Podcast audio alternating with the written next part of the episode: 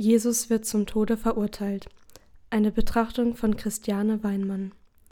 Siehe, das ist mein Knecht, den ich halte, und mein Auserwählter, an dem meine Seele wohlgefallen hat. Ich habe ihm meinen Geist gegeben, er wird das Recht unter die Heiden bringen. Er wird nicht schreien noch rufen, und seine Stimme wird man nicht hören auf den Gassen. Das geknickte Rohr wird er nicht zerbrechen, und den glimmenden Docht wird er nicht auslöschen. In Treue trägt er das Recht hinaus. Jesaja 42, Verse 1 bis 3. Zwei Augenpaare schauen mich an. Das linke ist etwas im Hintergrund, deshalb natürlich kleiner. Das rechte Augenpaar größer, aber sonst unterscheiden sie sich nicht. Sie schauen mich an, als ob sie mich hineinnehmen wollen in die Geschichte einer Machtkonfrontation. Die Szene ist uns vertraut. Jesus wird vor Pilatus geschleppt und soll sich dort verteidigen. Auf der rechten Bildseite Jesus. Er ist gefesselt. Pilatus dagegen kann sich entfalten. Seine Handflächen sind frei beweglich. Sie zeigen mit einer abwehrenden Geste zu mir, als ob sie sagen wollten, ich halte mich da raus, ich habe dazu keine Meinung. Halt, stopp. Komm mir nicht zu nahe. Ich will mit dir nichts zu tun haben. Am liebsten wäre ich sowieso nicht hier, sondern an einem sicheren Ort. Muss ich etwa Pilatus verteidigen? Sein Desinteresse?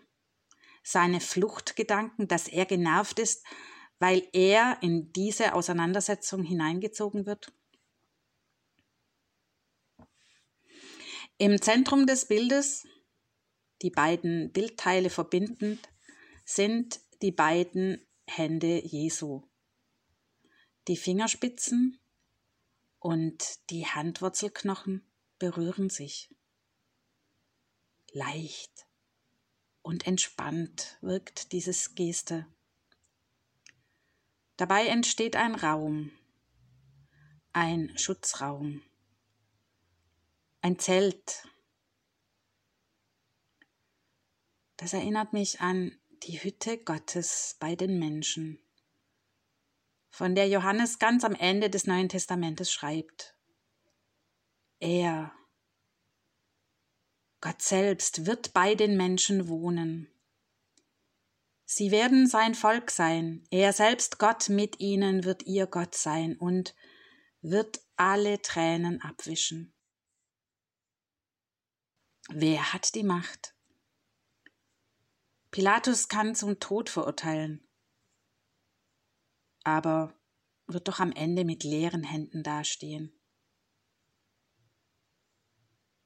Der mit der Dornenkrone schafft mit seinen Händen einen Ort der Geborgenheit.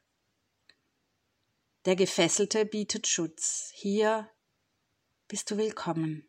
Ja, ich will mit dir zu tun haben, auch wenn ich scheinbar nichts mehr tun kann.